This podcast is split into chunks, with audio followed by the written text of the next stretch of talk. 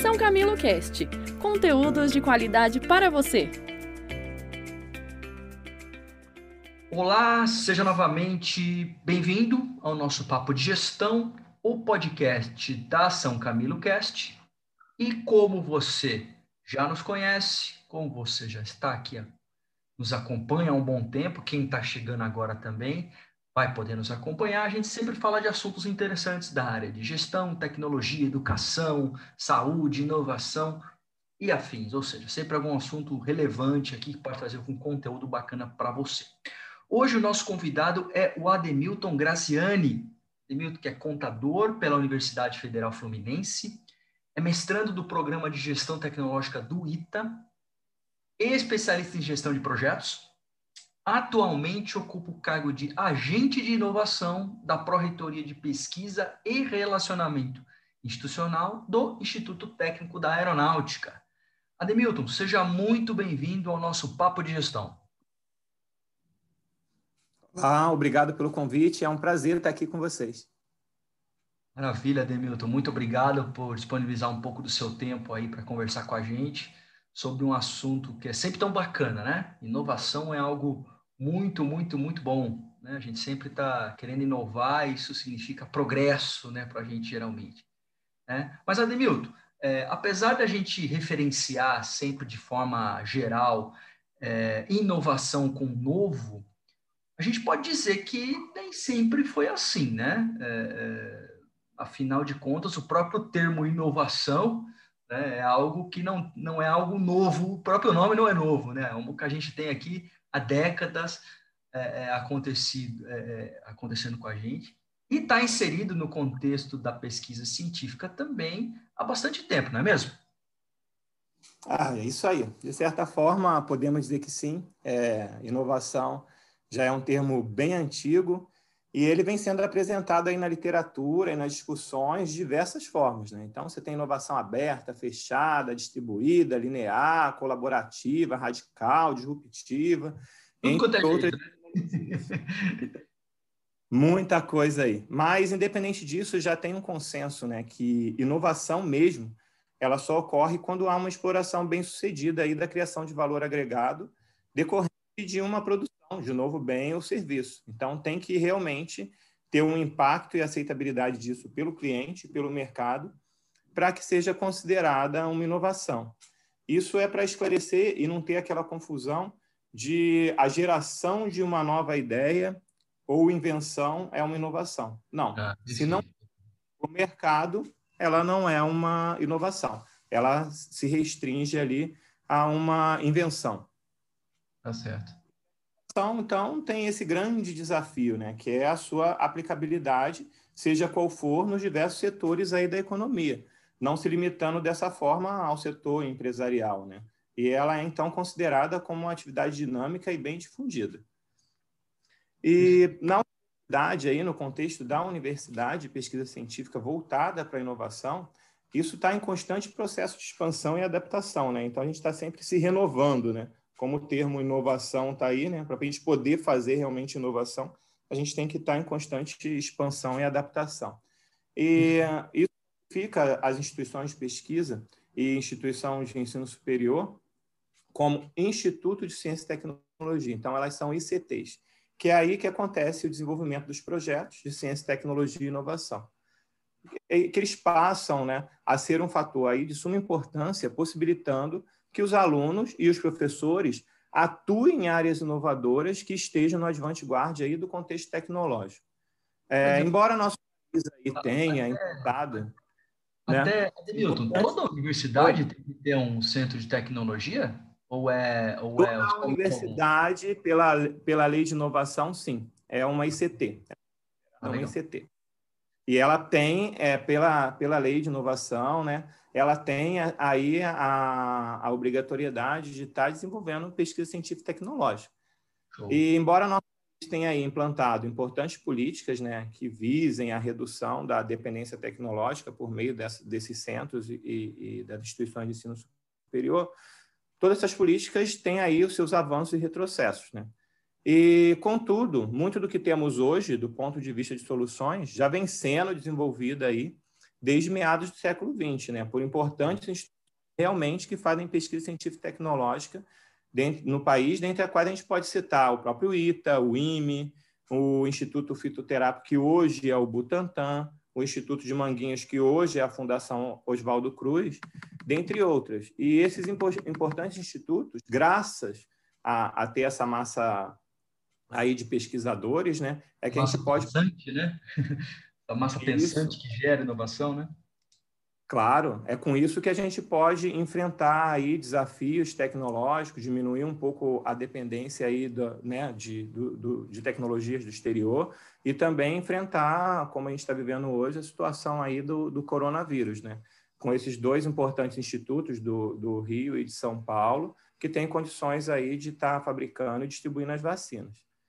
E alguma dessas tecnologias que hoje a gente tem no dia a dia e foram desenvolvidas lá atrás, o carro movido a etanol foi um coronel, né, um coronel aviador urbano Ernesto Stamp, o um engenheiro da aeronáutica formado na primeira turma de engenharia do ITA, que começou a trabalhar desses motores. Não sabia disso, aprendi uma legal ah. hoje, você não sabia. é, tem algumas coisas interessantes, a urna eletrônica também, né?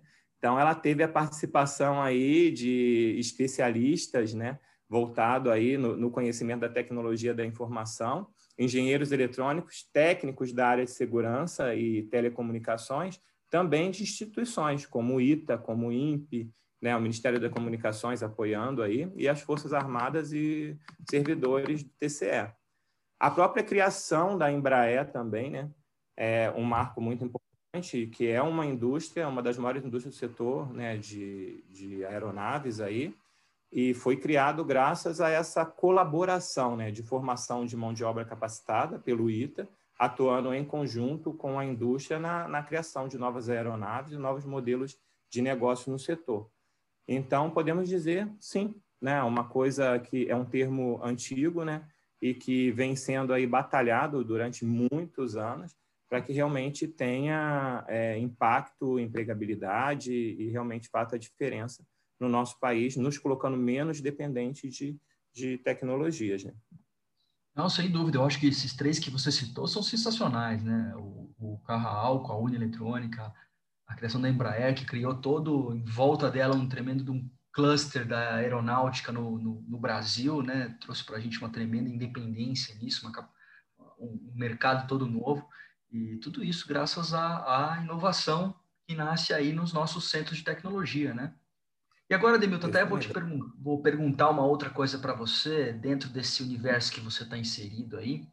É, como é que é, é para você, no seu dia a dia, ser agente de inovação no ITA, no Instituto Técnico da Aeronáutica? Conta um pouco para a gente como é que esse dia a dia é, é, de dar suporte a, a uma instituição de tecnologia e buscar essas inovações e melhorias para a sociedade. Como é que é? Como é que é o seu dia a dia desse tipo de coisa? Me parece um trabalho bastante é, bastante difícil, né? Porque a gente deve ter bastante desafios aí, mas ao mesmo tempo deve ter uma série de, de, de benesses bastante interessantes. É, é bem desafiador, né? Porque tem que mesclar múltiplas competências, entender a linguagem tanto da parte privada, né, comercial, quanto à linguagem acadêmica na formulação aí dos projetos, mas é extremamente gratificante, né? Principalmente quando a gente pode aí vivenciar o dinamismo desse processo de inovação, onde professores, pesquisadores atuam tanto na parte acadêmica quanto no gerenciamento dos projetos de ciência, tecnologia e inovação e tentando colocar isso sempre de uma forma balanceada, né? agregando valor para os seus alunos, é, trazendo exemplos e problemas né, do mundo real, para que esses desafios sejam desenvolvidos dentro das instituições de ensino e possam realmente atender uma demanda de mercado. Então, o dia a dia do agente de inovação, de uma forma geral, está em identificar essas oportunidades né, e apoiar ações para o incentivo da execução de novos projetos tecnológicos, de, novas, de novos desafios por meio aí de esclarecimento das condições dos editais, é, os desafios das oportunidades que são lançadas é, e demandadas pelas próprias empresas, da aproximação e da promoção dessas novas parcerias, né? Então colocar sempre aí o setor privado, aproximar ele mais da instituição e dando todo o suporte e acompanhamento aos professores desde a concepção, né, a negociação, formalização do projeto, instrumentos jurídicos, até o seu próprio desenvolvimento com relação aos relatórios, como que os relatórios devem ser formalizados, como que a indústria quer receber os indicadores de, de, de execução e os indicadores aí realmente de, de, de resultado que o projeto está atingindo, até o seu encerramento e a colocação daquela pesquisa é, impactando realmente aí ao desafio dado, né? E essas atividades contemplam aí muita coisa, né? Então, tem também apoio ao registro de patentes, a preocupação com a proteção de propriedade intelectual, é, as visitas guiadas para que essas empresas e indústrias possam conhecer tanto as competências humanas quanto de infraestrutura laboratorial que podem ser utilizadas, estão disponibilizadas aí para quem quer realmente fazer um trabalho em conjunto voltado para inovação, suporte na, na avaliação de editais e os, todos os instrumentos jurídicos correlatos, e o, o, apoio a essa aproximação das atividades das pesquisas conjuntas também com as startups, estão motivando os alunos de pós-graduação, da graduação, a empreenderem, a abrirem suas empresas, entre outras, né? Então, vivenciar o estabelecimento dessas novas conexões com outras instituições de ensino, centros de pesquisa, empresa ou qualquer outra fonte de conhecimento, com um objetivo comum, é uma experiência muito enriquecedora e gratificante, principalmente pelo comprometimento da eficiência que a gente vê das atividades sendo transformadas em soluções que realmente geram valor para a nossa sociedade. Que aí Isso vem é oportunidade, renda, né? É. Então... E ainda acho que, que, eu, que eu saliento uma coisa que você falou que eu achei muito importante aqui, é, é, é, tentar trazer um pouco dessa visão e tentar também, acho que o papel que você deixou bem claro aqui, essa coisa né, de tentar trazer realmente essa questão da inovação é, para além da, é, é, das fronteiras da própria instituição e da pesquisa, né? trazer isso realmente para a sociedade, para as empresas, para a organização de alguma forma. Acho que isso é, é, é, é bem legal. Né? E, pelo que eu entendi também, né, Demil, tem que ser um bom gerente de projetos, né? Porque é projetos o tempo todo, né? sim, sim. Todas as técnicas aí de gestão de projetos, a própria iniciativa privada busca que os indicadores sejam os indicadores referenciados pelo guia de boas práticas, né? Então, é, é por isso que é importante, né, conhecer a linguagem tanto acadêmica quanto a linguagem comercial para poder ter uma boa atuação como agente de inovação. Perfeito, perfeito. E até indo um pouco mais além agora, pegando esse gancho que você, que você trouxe para a gente aqui, é, quais são os principais desafios que você enfrenta nesse seu dia a dia para alavancar ou acelerar a inovação? Principalmente é nesse, nesse contante que você disse da, da disrupção né, que a gente tem no nosso ecossistema tecnológico brasileiro. Não essa coisa do evolutivo, mas realmente de criar coisas novas aqui? Quais os principais desafios que você que você vê, que você entende, que você já estudou, que, que bloqueiam a gente realmente conseguir crescer como ser uma, uma, um, um país ou institutos que, que realmente promovem a inovação de forma, de forma ampla? A nível país, isso é muito amplo, né? E tem teorias diversas, então é um assunto também bem controverso, é um pouco até difícil de falar dos principais, né? Porque, bom, a gente vai tentar aqui falar de alguns, né, de uma forma bem geral, é, e do que a gente tem de, de vivência, das reuniões, participações, da, das próprias discussões em torno disso. O empreendedor em si, ou aquele que quer realmente né, fazer uma inovação disruptiva, e, e, e empreender no nosso país, o principal desafio continua com foco em encontrar uma mão de obra capacitada. Né? Então, nesse gancho é que a gente busca estar tá aproximando e tendo o exemplo aí Embraer para demonstrar para as empresas que elas têm que investir numa aproximação muito forte com as instituições de ensino, institutos de pesquisa, seja o que for, né? Porque falta aí uma cultura de inovação né, que esteja alinhada com a necessidade do mercado. Concordo plenamente. Isso é complicado, né? Então, criar algo simples, mais barato do que já existe, ou algo capaz de atender um público que antes não tinha acesso ao mercado, que é a definição aí, né, do que o pessoal discute como inovação disruptiva, não é algo trivial. E se não tiver essa soma de esforço para capacitar e desenvolver uma cultura nesse sentido, é uma coisa quase que impossível de ser feita, né?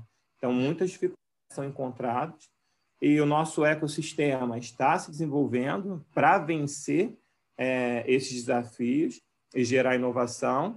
E esses desafios não são poucos. Né? Por essa razão, várias são as ações que visam unir esforços envolvendo o governo, as empresas, as instituições de ensino, para que possa realmente estar trabalhando de uma forma unida aí e atender uma demanda que gere impacto realmente na sociedade. É, as empresas, então, têm que, têm que ampliar essas parcerias com instituições de ensino e centros de pesquisa. E cada vez mais buscar atuar em conjunto nesses desafios tecnológicos demandados por seus clientes, e que ela bem conhece quais são a, as demandas, né? e tem que correr atrás disso o tempo todo. E, atualmente, o investimento em ciência, tecnologia e inovação ainda também é um problema, porque, majoritariamente, ele vem do governo, né? que não é algo estável, né?